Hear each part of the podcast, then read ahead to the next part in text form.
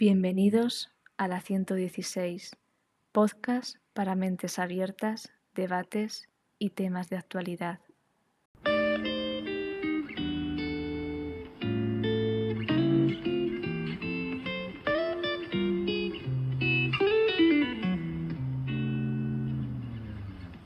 La maternidad es ciencia y la paternidad creencia. Mariano de Aquí no hay quien viva.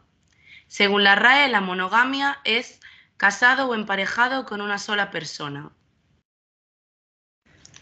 Bueno, este tema de la monogamia, la fidelidad, las parejas, es un poco un tema que nos encontramos un poco en el día a día, ¿no?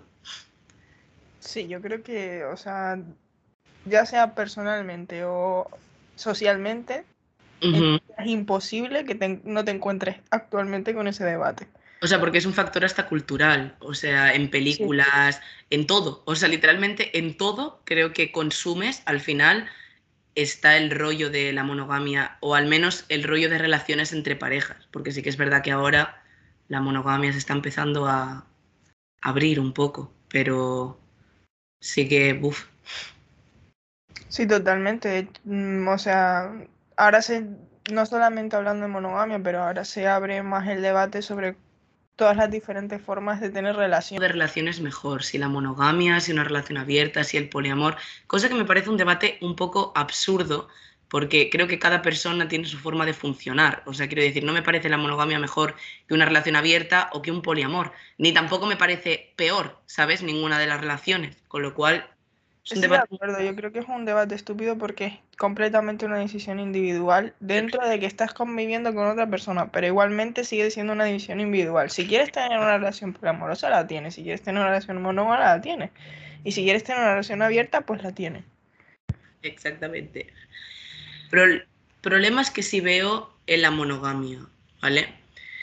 Y es que la monogamia al final es una decisión como cualquier otra que tomas, como dejar de fumar o, no sé, cualquier decisión que te pongas a decir, pues yo no quiero que tal. También sí que es verdad que nos han educado mucho en las relaciones monógamas en el sentido de los celos, eh, sí que hay infidelidades dentro de las relaciones monógamas, pero no se abre la posibilidad, o sea, como que sí que es verdad que todo y que las relaciones monógamas no me parecen peores que otras, considero que nos han condicionado mucho a lo largo de la historia a que tengamos relaciones monógamas, con lo cual igual personas que llevarían mejor otro tipo de relación no son conscientes porque se encasillan en ese tipo. Ya, pero eso igual ha pasado con la homosexualidad, ¿sabes? O sea, mucha gente, o sea, me refiero, mucha gente, no ahora, pero en los 70 o más atrás no sabían la posibilidad de poder enamorarse de una persona del otro sexo y no se planteaban esa idea. Y a lo mejor lo eran y eran más felices, pero como la sociedad te encasilla en, una, en un huequito y como no conoces otra posibilidad, o sea, imagínate que una persona, yo qué sé, en la época de 1700, vamos a ponerlo más encasillado aún, una mujer en el 1700, que tenga su marido supuestamente, porque se casaban muy, muy pronto, porque las casaban pronto, ¿no?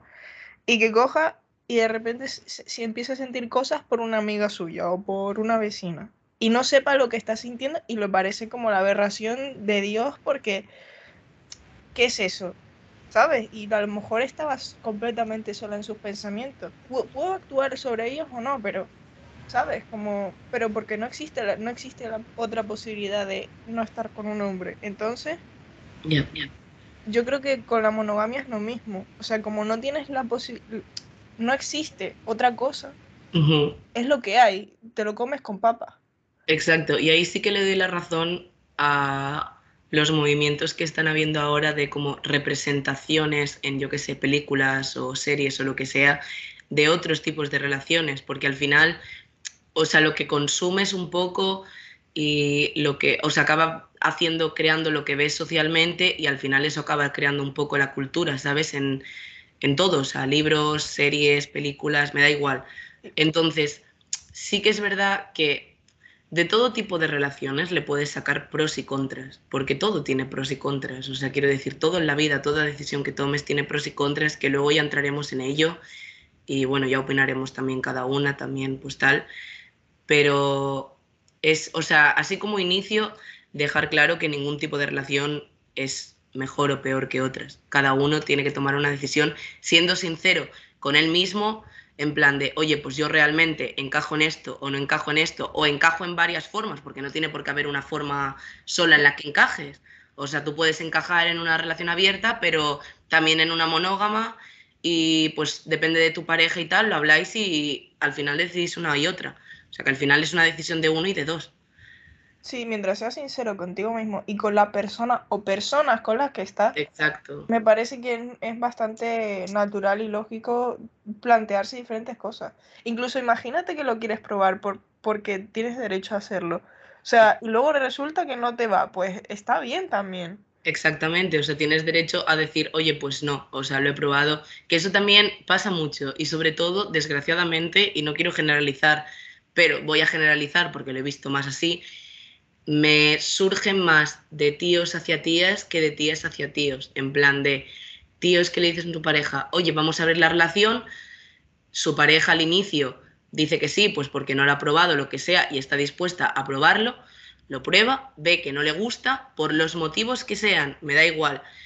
Eh, y esa persona, o sea, después es como, ah, pero me dijiste que sí, tienes todo el derecho del mundo a probar y que no te guste y decir, oye, pues no, y no es no, o sea, quiero decir, ya no solo en el ámbito sexual. Tienes derecho a cambiar de opinión. Exactamente. no, pero eso es como, imagínate que te levantas por la mañana y dices, esta noche me apetece comer pizza. Y luego te llega la noche, te has comprado todos los ingredientes y dices, pues realmente no quiero. Y no te la comes. Exactamente. O sea, que esto de, por ejemplo, ahora que se está hablando, y no vamos a entrar en ese debate, ¿eh? pero sobre la ley del consentimiento, y se aplica muchísimo en el tema sexual. Pero al final la ley de consentimiento o el consentimiento en sí se aplica a todo. O sea, quiero decir, tú puedes dar consentimiento a cualquier cosa y a último momento, por los motivos que sean, decir no. Y ese no es lo que vale al final, independientemente de que tú antes hayas dicho que sí. Entonces, en este campo también dejar claro eso, porque he visto bastantes casos donde después hay tal, en plan de que, oye, si probáis, probáis y hay que tener claro que cualquiera de las dos, tres las personas que sean tienen derecho a, cambiar de opinión. Sí, totalmente de acuerdo. Bueno, em, me gusta mucho escucharos la verdad, vuestras opiniones, porque para mí son enriquecedoras. Pero la verdad, mm, yo creo que todos los modelos que nos están inculcando ahora eh, forman parte de un plan y proceso y estas nuevas corrientes que están abriendo forman parte de un plan y un proceso de reducción de la población a través de la naturaleza. Entonces, los que disfrazan y camuflan de libertad no es más que en este contexto histórico están haciendo algo que les conviene a ellos. No sé, no sé si les conviene, no sé si hay razones de verdad para plantearse así, no sé si simple Mm, eh, deseo de almacenar más poder y con ello hacer individuos más sumisos y controlables. Pero eh, en mi opinión, yo respeto las opiniones de, los demás, pero en mi opinión, mm, el los nuevos modelos que has andado a ver y que se están de alguna manera haciendo visibles ahora, eh, responden como fin último al plan de reducción de la población. ¿No te puedo, te puedo hacer una pregunta? Sí, sí, claro. ¿No consideras que independientemente de que te estén inculcando, porque te están inculcando por todos los lados, por beneficios que desconoceremos probablemente, o conoceremos o no, que tener más opciones de relaciones aumenta tu libertad por mucho que te promocionen otras o no, que, que solo tengas una opción? Visto así, sí. Desde luego que sí, claro que tener más opciones como tal se pudiera considerar un aumento de libertad, sí, claro que sí.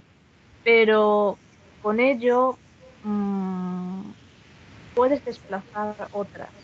Evidentemente es lo que hablaba antes, todo tiene su parte positiva y todo tiene su parte negativa. Exactamente. Pero no por ello No, prosigue, prosigue. Sí, sí, dime. Que no por ello hay que descartar esas opciones.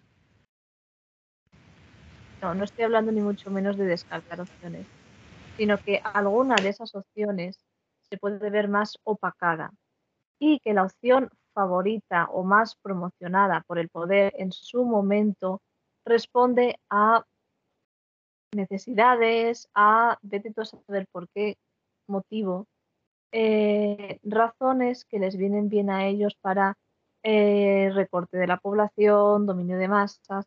Entonces, por eso digo que mi opinión, todo esto puede tener un trasfondo más oscuro, siempre tiene, o sea, cualquier cosa que venga del poder tiene un trasfondo oscuro, puede tener un trasfondo más oscuro que el que en principio se puede hacer ver, ¿vale? Pero Salve, que, yo. En plan,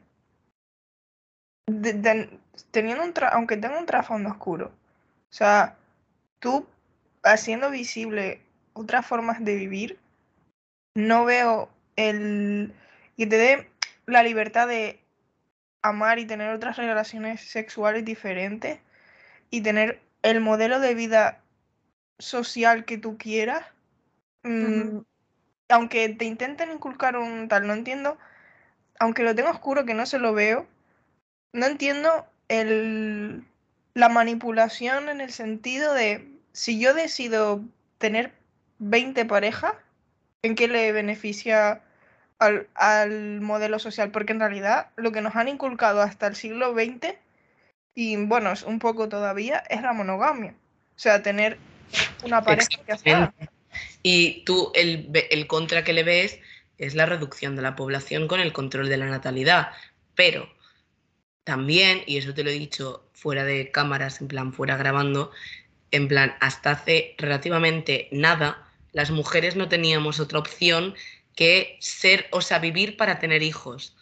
Y nuestra única función como seres eh, humanos que podían eh, reproducir vida, en plan que podían procrear, en el sentido de que se quedan embarazadas y pueden tal, era nuestra única función. Entonces, que evidentemente ha habido una reducción de natalidad, era evidente, porque siempre y cuando tú des una elección y ya no sea una obligación, es evidente que las mujeres van a decir, oye, pues sí o pues no, sin entrar en el contexto de que no solo tiene que ver las formas de relaciones, es que la gente no se puede permitir un piso, la comida está mucho más cara, la gente cobra menos. También igual si tuviéramos nuestros derechos... muchos otros factores, claro. vamos, que son, es que el de la forma de relación me parece poco representativo en el sentido de que seguramente, primero, si socialmente tuviéramos mejor visto otro tipo de relaciones, habría muchísimas más familias diferentes, que también ese es otro factor, porque tú imagínate ahora, llevas a un crío a un colegio y le dices que tiene dos padres y una madre. Evidentemente, también eso estaría mucho peor visto, por mucho que ahora estemos mucho mejor. Es decir, el factor de estigma, el factor de que los pisos son carísimos, todo es carísimo, con lo cual los sueldos son cada vez más bajos, con lo cual formar una familia es cada vez más difícil, porque independizarte es complicadísimo a día de hoy. Entonces, considero que la forma de relación en sí es indiferente para lo del control de natalidad.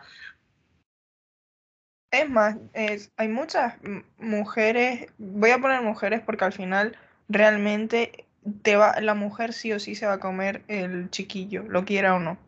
Entonces, mujeres que han tenido que dar sus hijos en adopción, lo, igual no querían, pero no tenían los medios para mantener a ese niño. Y no estoy hablando solo en España, sino en otros países que tienen hijos y no pueden mantenerlos porque es, no pueden mantener dos, dos bocas, la suya y la del chiquillo. O sea, y al final lo tienen que dar y o no lo tienen por abortan por lo que por eso mismo. Entonces es yo no veo tan el, el control como dice el en la población de el tipo de relación, porque al final el que quiere tener hijos, en cualquier tipo de relación los tiene. Sí, sí puede, claro. Exactamente, y si no adopta, que al final es claro, por eso digo que el que quiere tener hijos estoy de acuerdo. Y evidentemente estoy de acuerdo, ya os digo, y todo lo que decís son los factores positivos que tiene a su favor. Yo trataba de vislumbrar un poco la parte oscura, la parte negativa que puede traer un modelo y que puede traer otro. Pero evidentemente estoy de acuerdo con vosotras. En eso, en eso quería entrar ahora, en plan, pros y contras, igual pues ir viendo contras o pros que vemos en los diferentes tipos de relaciones, ¿sabes? Por ejemplo, vamos a empezar pues un poco con la monogamia, que es así como el tal, ¿no? Contras que veo con la monogamia. Y es que hay muchos estudios que lo vamos a poner entre muchísimas pinzas, porque igual que hay estudios A, hay muchos estudios B, en los que se demuestra que la fidelidad, por mucho que estemos avanzados como seres humanos, no es natural, es más cultural que natural.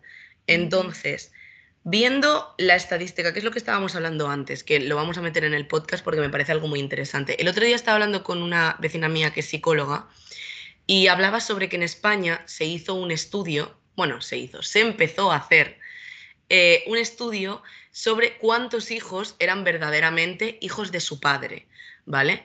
Y la tasa era tan sumamente alta de hijos que no eran de su padre que el estudio no se llegó a publicar porque iba a crear tan revuelo social que mm, iba a ser caótico sin entrar en tasas de divorcio, sin entrar en cuántas personas conocemos o nos habrá pasado a nosotros personalmente que hemos tenido una relación monógama en la que se han, ha habido cuernos, ha habido infidelidades. Entonces, ¿contras que le veo a la monogamia? No sé si es antinatural, porque es lo que te digo, igual que hay muchos estudios A que dicen que no es natural, hay algunos que sí que consideran que tiene una parte natural. No sé voy a explicar ahora por qué, lo leí hace tiempo. La cosa es que biológicamente hablando sí existe la monogamia. En plan, hay especies de, aves, por ejemplo, los pingüinos son monógamos. Eso te iba a decir, creo que los pingüinos. Tienen una pareja durante toda su vida y otras aves también, y otros animales que ahora mismo no se me vienen a la cabeza. Los agapurnis, esos que se mueren cuando se muere su pareja, ¿no? Sí, o sea, hay, mucho, se da, hay muchos animales naturalmente que son monógamos. Hay otros que no, evidentemente. Por ejemplo, los leones o los gorilas no son monógamos. Pero al igual que hay monógamos naturalmente y los, los hay lo que nos hay, pues yo creo que individual como especie no sé calificarnos en monogamia o poligamia. Exacto. Porque yo creo que somos, tenemos el cerebro tan desarrollado y las emociones como tan desarrolladas por lo menos de vista antropogénicamente hablando, porque como nos ponemos en el centro del mundo al final siempre, yo creo que es un poco em, decisión personal, porque hay gente que está, vamos a llamarlo programada, porque no me gusta, pero bueno, programa para ser polígama y está bien naturalmente hablando porque tus cuerpos, cerebro, etcétera, te lo pide y a otra gente que no, que es la monogamia lo que le va. Entonces, puede que como especie ahí tengamos como dos ramas de, de población, ¿sabes? Es muy interesante lo que estás diciendo y una pregunta me gustaría hacerte. Bajo tu punto de vista, que una persona sea monógama, monógama sea polígama, le influye más su genética o el factor cultural, ambiental que hay en ese momento? ¿Qué pensarías tú?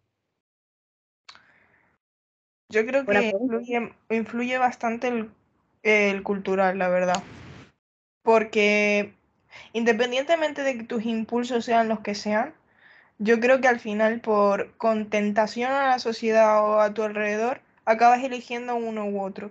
Incluso, no, no estoy diciendo que todas las personas que elijan la monogamia estén como siguiendo el modelo porque tienen que hacerlo, porque habrá gente que lo haga porque quiera, pero sí pienso que hay gente que pasa por el aro porque tiene que pasar por el aro.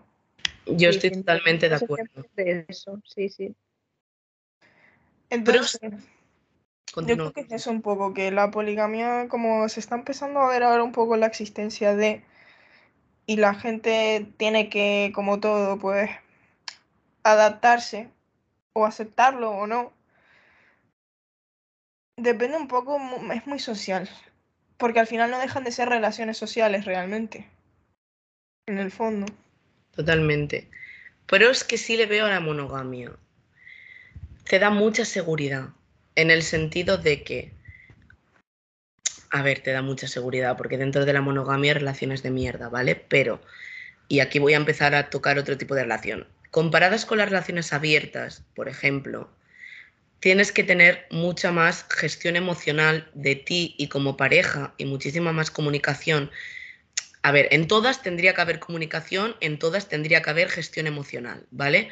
Pero sí que es cierto que como, y es natural sentir celos, ¿eh? en esto no vengo a decir aquí el discurso de, no, nunca en la vida deberías sentir celos, porque no, porque es un sentimiento que todo el mundo experimenta o experimentará en su vida y es natural. Ahora, no es lo que sientas, sino cómo gestionas lo que sientes.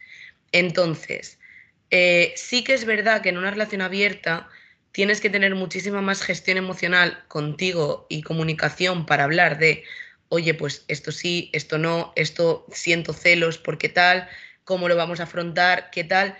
Que igual en una relación cerrada que pueden surgir celos, pero siempre y cuando no se rompa el pacto de la monogamia, que esto ocurre habitualmente, tienes esa seguridad de saber que, vale, le puede atraer una persona, pero no va a tener nada con ella.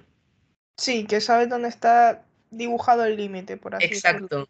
Que en una relación abierta hay límites, porque los hay, que eso es otra que la gente no sabe, pero dentro de una relación abierta hay límites y hay normas. O sea, quiero decir, no vale de meter a cualquier persona. Sí, pero la diferencia es que en una relación monógama al uso se dan por hecho y en una relación abierta los tienes que marcar definidamente antes. Exactamente. Que eso también me parece mal en el sentido de que hay gente que da por hecho cuando sale con alguien qué tipo de relación tiene y nunca se tiene esta conversación de cuáles son los límites. Entonces, desde aquí sí que me gustaría decir que independientemente de que queráis o tengáis una relación monógama, abierta, poliamorosa o lo que sea, eh, sí que se debería tener esta conversación, aunque sea algo incómoda a veces, de, oye, mm, esto sí, esto no, esto no, porque yo me siento así, expresar un poco y comunicación, porque la verdad sí que en relaciones monógamas veo mucha falta de comunicación y de marcar límites. Es como que están, pero no están, ¿sabes? Sí, porque, porque se asumen. Exacto. Porque están, están socialmente marcados. Entonces, como la conversación no es agradable, porque nadie quiere poner afuera lo que quiere y lo que no, porque al final te deja vulnerable, dices, no la voy a tener, la evito, asumo lo que tenga que asumir. Y luego, con esas, eh, no me sale la palabra, bueno, con esas asumiciones, mm, luego te quejas, asunciones, te dejas con, con te quejas de que es que has hecho esto y yo pensaba que ibas a hacer aquello. Exacto. Pero Voy a poner un caso práctico, ¿vale? Porque se me acaba de ocurrir y me parece muy bueno. En una relación monógama, ligar con alguien sin acostarte es infidelidad. Y sin liarte ni nada, solo ligar en un bar.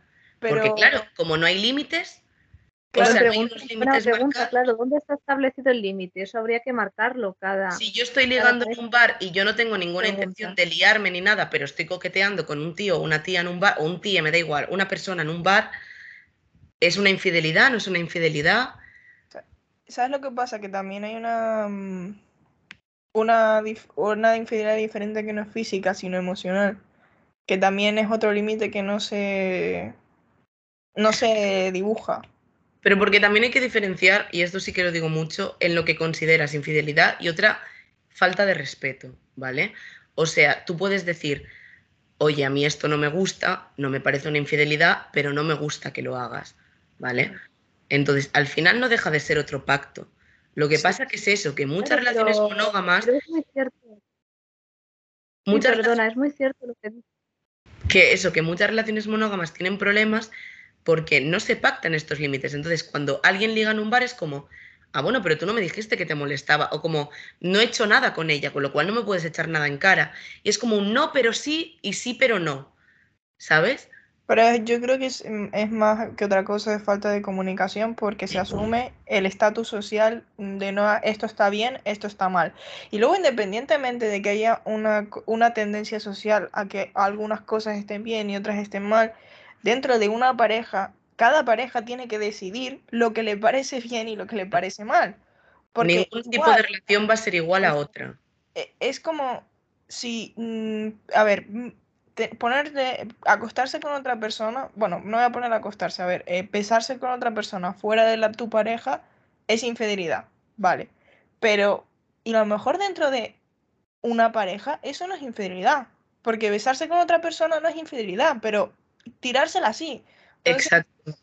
Esas o sea, yo conozco relaciones monógamas, pues, de esto que has puesto tú de ejemplo, de que como norma tienen que, o sea, fuera de que se den cuatro besos tontos de fiesta, en plan de esto de pues con colegas o tal, eso no lo consideran infidelidad, independientemente de que sean tíos o tías. Que luego aquí hay otro factor que voy a sacar y es que hay muchos tíos que no les importa que su novia se den besos con tías porque está muy sexualizado esto de que tías se líen entre ellas, pero si lo hacen con tío o no. Entonces, también mirad a ver si es que mm, os está marcando una norma o le estáis cumpliendo un fetiche sexual, ¿vale? Que oye, si está pactado, cada uno que haga lo que quiera, pero tal. Entonces, yo conozco gente que eso, que tiene una relación cerrada, completamente cerrada, pero que si están con amigos, plan, no con alguien que acaban de conocer, pero amigos que conocen todos, qué tal, y se dan besos de fiesta, no pasa nada y no es una infidelidad, porque no lo consideran ese de, hostia, está yendo por atracción, por no sé qué, porque no hay nada más que amistad, otra forma de demostrar amor, ¿sabes? Es que de hecho, en, no me acuerdo ahora qué países, pero hay países en los que para saludarte te pegas un pico. Exactamente. ¿Sabes? Y es incluso con tu familia y todo. Entonces, eso mismo es un choque cultural. Imagínate que tú estás con una persona de ese país y tú eres de España y en España no se hace eso. Eh, entonces, tú que lo veas hacerlo con el resto de personas te parece una infidelidad, pero realmente para otra persona es como si estuviera dando un beso en la mejilla. Es, culturalmente diferente, pero puede, tú puedes considerarlo una infidelidad y la otra persona no.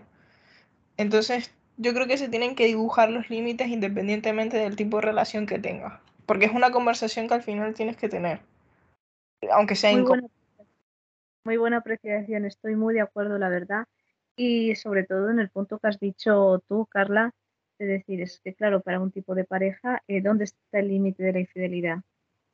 En unos está en acostarse con otros, en otros está conversarse con otros. Pero, por ejemplo, se dan comportamientos y se pueden dar que, aunque no incluyan liarte con la persona ni acostarte con ella, si se dan ciertos comportamientos, y por eso digo que esto es una cuestión de calibrar el nivel en pareja, y se dan, y es que me repito mucho y me da rabia, pero es que se dan comportamientos que mm, sin llegar a besarte o a, o a liarte o acostarte con la otra persona, podrían ser considerados infidelidad, sobre todo por la falta de respeto que se comete hacia el otro miembro de la pareja, ¿sabes? Lo cual es un debate bastante interesante, la verdad. Depende de la persona. Es que en mi caso, no. Por eso, es una cosa que tiene que marcarlo la persona, la persona en pareja. Es muy interesante eso. Los límites pueden variar mucho de unas a otras, la verdad. Yo creo, no sé si a mí me lo explicaron así una vez. Igual estoy equivocada, lo siento si me equivoco, pero creo que relación abierta y poligamia no es lo mismo. Porque a mí. No, no, no, para nada. No es lo mismo. Para nada. A eso iba ahora, de hecho. Relaciones abiertas, venga, abrimos debate y luego tocamos el poliamor o, bueno, le llamáis... Ah, pero primero no deberíamos decir la diferencia. vale, la diferencia. La diferencia entre una relación abierta es que tú puedes mantener un contacto sexual con personas fuera de tu pareja, pero no sentimental. Es decir, no hay un vínculo emocional. En el poliamor dentro del poliamor existen muchísimos tipos de relaciones, que esa es otra, ¿vale? Por ejemplo, hay en poliamor donde tú tienes una pareja por encima de las otras, pero tú estableces un vínculo emocional, jerárquica se llama. Tú mm. estableces un vínculo emocional con todas, pero tienes una que el vínculo predomina, porque convives con ella, porque es la pareja que llevas más tiempo, por lo que sea. Luego hay la anarquía relacional, que es que tú estableces vínculos eh, igual de fuertes o no, en plan con diferentes gente a la vez. Entonces, en una relación abierta, que yo he tenido una relación abierta, eso ya lo hemos dicho, que hay normas, o sea, no es que te tires a quien quieras cuando te dé la gana, porque no es así, que la gente también tiene una mala visión de una relación abierta. Un contra que le veo es que tienes que ser capaz de separar mucho sexo de emoción. Porque si no eres capaz de separarlo, no lo sé, pero yo creo que sería imposible llevar una relación abierta. Sí, ciertamente. de acuerdo. Porque de hecho hay mucha gente, sobre todo hoy, lo siento, pero lo tengo que poner en género masculino, que utilizan la excusa de la relación abierta como no, yo soy poliamoroso para tirarse a todo lo que se mueva, por así decirlo, y luego mentira cochina, porque luego quieren tener una relación seria y quieren una relación monógama. O que tú no puedes hacer lo mismo que hacen ellos, que eso también hay un montón. También, también. Pero perdona, yo aquí voy a discrepar un poco, tampoco me gusta que se estigmatice. Eso perfectamente lo puede hacer la tía también. La frecuencia. No estoy diciendo que no lo puedan hacer. que las tías, yo ahí no me metería ya, la verdad. Pero es mm. generalizado más de tíos hacia tías que de tías hacia tíos. Yo, personalmente no me atrevería a generalizar, pero bueno, aquí cada uno tiene su visión. Pero bueno, mm, es cierto que los casos que conozco yo sí es lo que vosotros decís, pero a ver, mm, bueno. Pues eso, generalizando en los casos de las tres, que somos mujeres y tal, como norma general, a ver. Ya, y yo creo que también se da a, ese, a esa tendencia, aparte de porque es cultural también, porque a las mujeres se les ha dado libertad sexual hace relativamente poco, y a los hombres tienen libertad sexual desde que el mundo es mundo. Entonces, como ellos tienen la libertad sexual de decidir y hacer cuando, cuando y como quieren, y nosotras no, entonces, por eso también es la tendencia. No quiere decir que por eso los tíos sean ah, como sean, sino porque también se les da permiso para ser así. ¿Sabes? Tienen la validez de la, del mundo de su lado. Nosotras no. Y si no solo hay que ver históricamente, cuando un tío ponía los cuernos, en plan, no pasaba absolutamente nada. Por eso, por eso.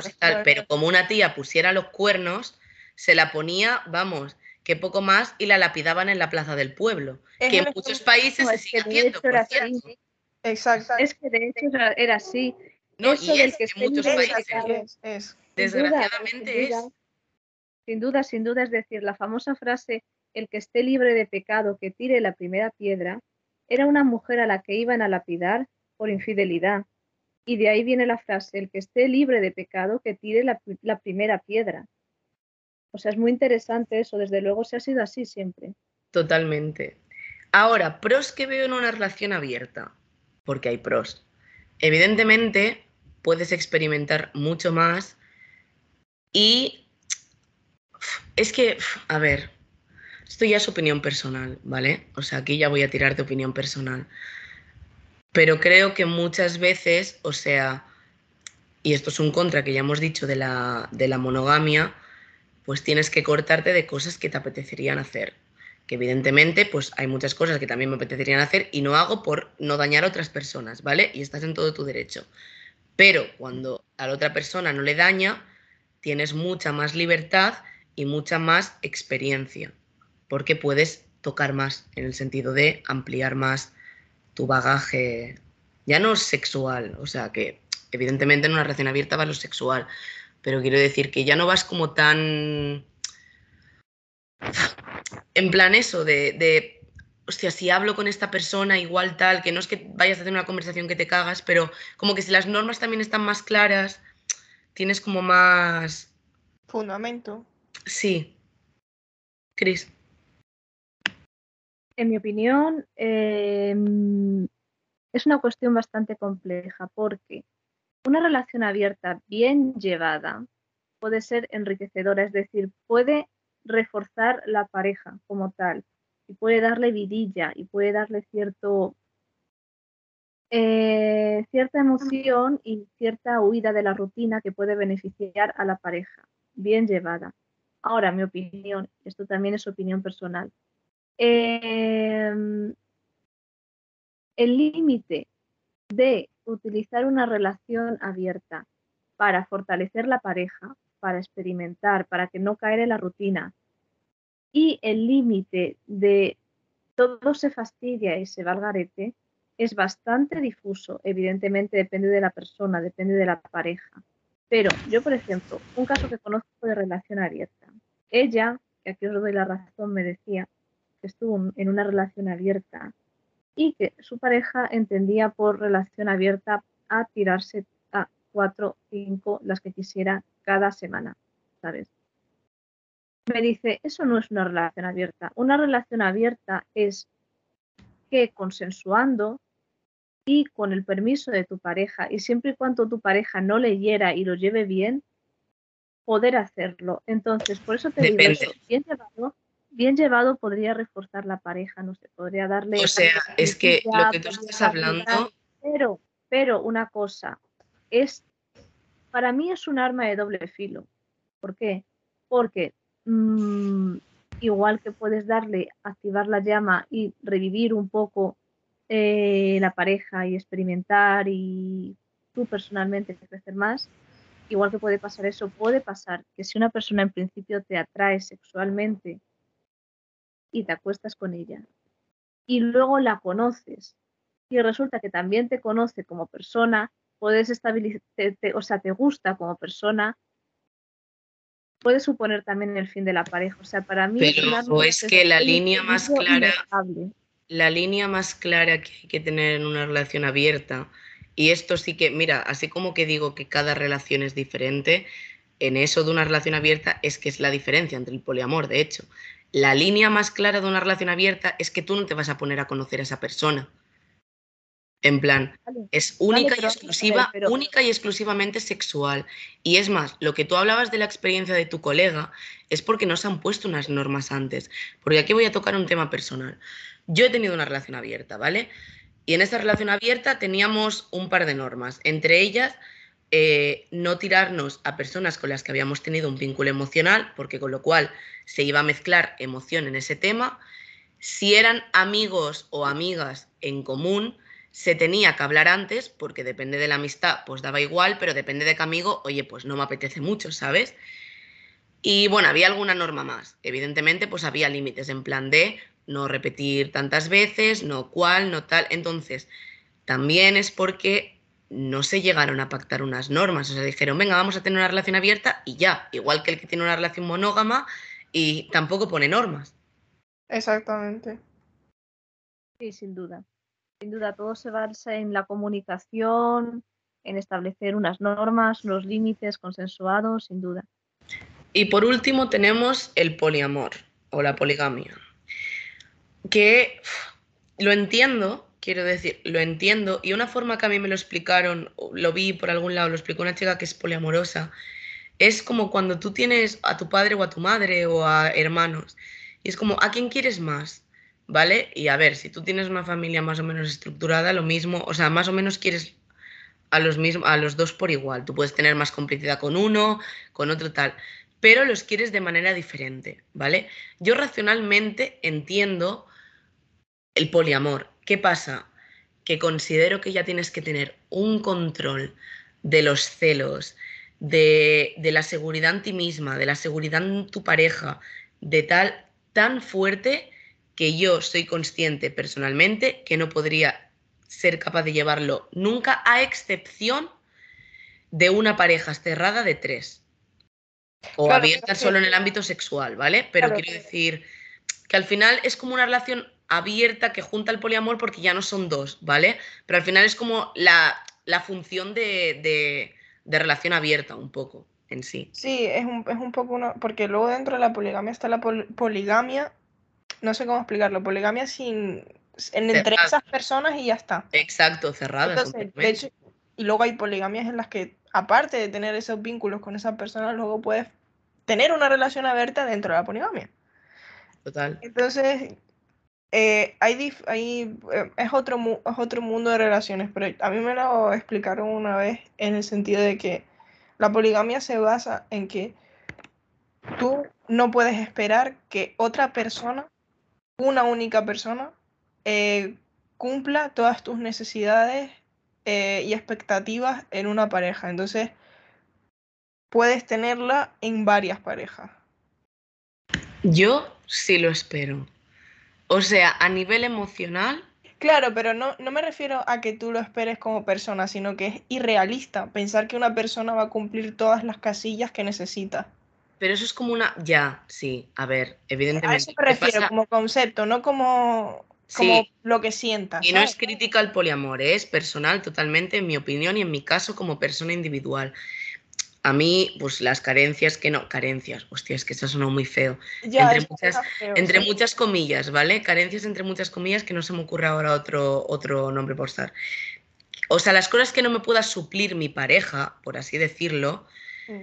o sea, tengo otras formas de suplirla con mis amigos, conmigo misma. O sea, no tengo la necesidad de que sea otro vínculo emocional, porque aparte, este es un contra de las relaciones poliamorosas, que ya no solo que tengas que tener mucha gestión emocional exagerada, sino que si una relación ya es complicada de llevar, porque tu pareja puede estar mal, tú puedes estar mal, por, te mudas, tal, imagínate llevar dos, tres o cuatro.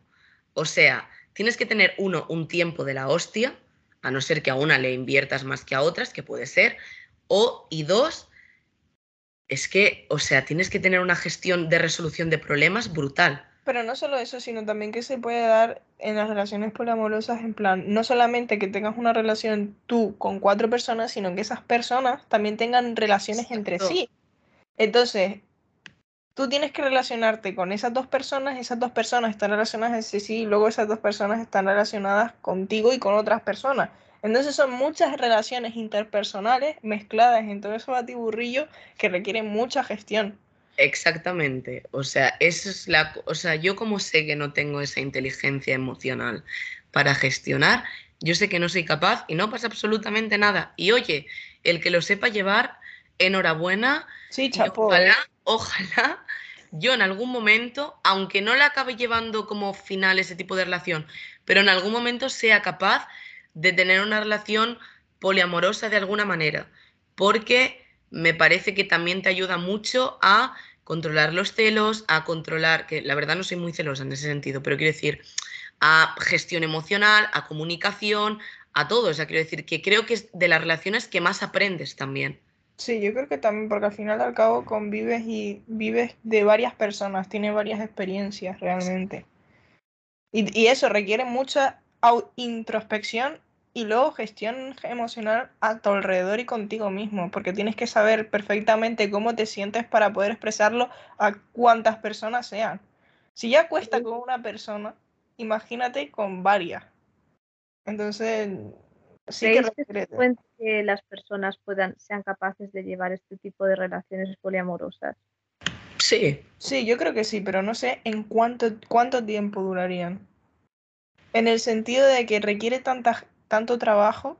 También creo Que lo estamos viendo desde una perspectiva un poco monógama con esto del concepto tiempo, porque no creo que se estén basando en el tiempo, sino en lo que le pueda aportar cada persona. Y eso es independiente al tiempo. En plan, eso también depende de la persona, pero creo que de base el poliamor no se basa tanto en la duración, sino como que cada persona te aporta cosas y tú estás aprendiendo constantemente y creciendo y queriendo a otras personas. Entonces, es, Sí, pero es- a lo que me lo digo porque hay gente poliamorosa que quiere tener hijos entre tres o entre cuatro. sí, pero Entonces, también tienen una relación dentro del poliamor bastante cerrada un poco. Por eso, por eso digo que imagínate ese tipo de relación, si vas a tener un hijo, por cojones, vas a tener que tener una relación con esas tres o cuatro personas durante toda tu vida. Sea, Hablando de esto, sea, sea cual sea la relación. O sea, ¿a qué nombre pones el niño? ¿Eh? ¿A qué nombre pones el niño?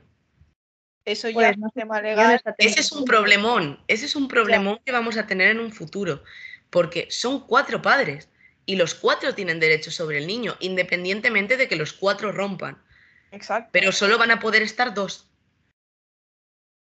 O ni eso, es- porque es- imagínate, pero ni eso, imagínate que es una relación poliamorosa, pero es una relación poliamorosa homosexual. Ahí solo Pero sí se puede poner los dos, ¿eh? hay en sitios que no, ¿eh? Vale, pero Pero da igual, pero vale, pero ahora dos. me estaba centrando aquí, evidentemente, vale, pero A es que aquí, por ejemplo, padres, ¿eh? so- y en la- yo creo que nunca en ningún país puedes poner a tres progenitores. Depende, si está en la ficha de nacimiento, como que uno es el... pa- es- volvemos a lo de la ma- maternidad de ciencia, a la paternidad de creencia. Si en la partida de nacimiento está el nombre de, del cornudo y luego realmente biológicamente te haces una prueba de paternidad y es tu hijo, los dos tienen derecho como padre. Pero es el único caso. Creo que Yo sí. quiero decir de parejas de tres en el que mm, lo- uno de los dos, o, o yo qué sé, mira, imagínate tres tías, ¿vale? Una pareja de tres tías y una se queda embarazada. Tú puedes poner máximo dos. Que yo sepa, en todos los países no puedes poner a tres madres. En, en Exactamente. algunos solo no puedes quedan una. padre, dos la madre, tal, hay dos. Tres, Hay No. dos legalmente. Exacto, pero o sea, eso va a ser un problemón legal que se va a ver en un futuro, ¿eh? No Claro, muy lejano, además, ¿eh? Por eso me refiero que a- me refiero al tiempo en ese sentido de que quieras construir una vida con esas personas, independientemente de que luego no se dé, porque es igual que rompes en una relación monógama, pues romper una relación poliamorosa.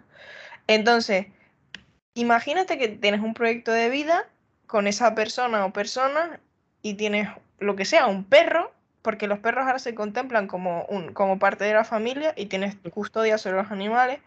Entonces, los hijos no lo mismo. Entonces, al final, ¿qué pasa con, con eso? En plan, ¿qué pa- ¿entiendes? A lo que me refiero es que tienes que mantener ese tipo de relación o no, aunque sea cordial de divorciados, pero al final tienes que... Exactamente.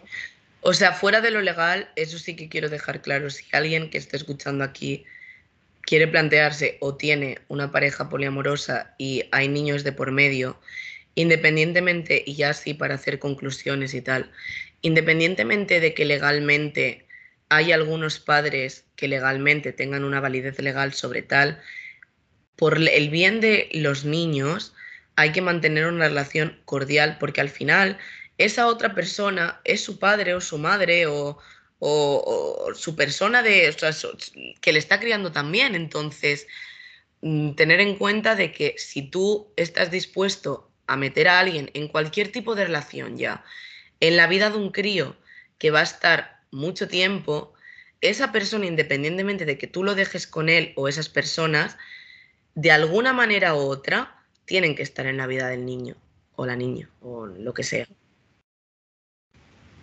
Yo creo que en esas relaciones, eh, o sea, cuando tienes un hijo, tienes que poner por delante a tu hijo. Porque hay muchos divorciados también que utilizan, o sea, utilizan al niño como arma de, de, de hacer daño al, al otro padre. Y al final, vale, le harás el daño que tú, puede que le hagas daño o no, pero al final la persona que sale más perjudicada de eso es el niño. Porque siempre va a estar en medio de los dos y siempre va a tener problemas. Totalmente. Entonces, a ver, también estamos hablando de, de dos adultos que se terminó una relación y se acabó. No estamos hablando de relaciones que se han acabado porque alguno de los dos es abusivo o se mete. O sea, o se mete problemas de, mm, de mafias o cosas así que tú, o mala vida, por así decirlo, que tú que le está haciendo un daño a ti y al niño. Exacto. Entonces, si es una persona entre dos adultos responsables y buenas personas, por así decirlo, creo que se tiene que tener una relación cordial por delante de todo, precisamente para que ese niño no acabe muy mal. Sí, evidentemente, en cualquier tipo de relación, sea cual sea, desde luego, una muy buena conclusión.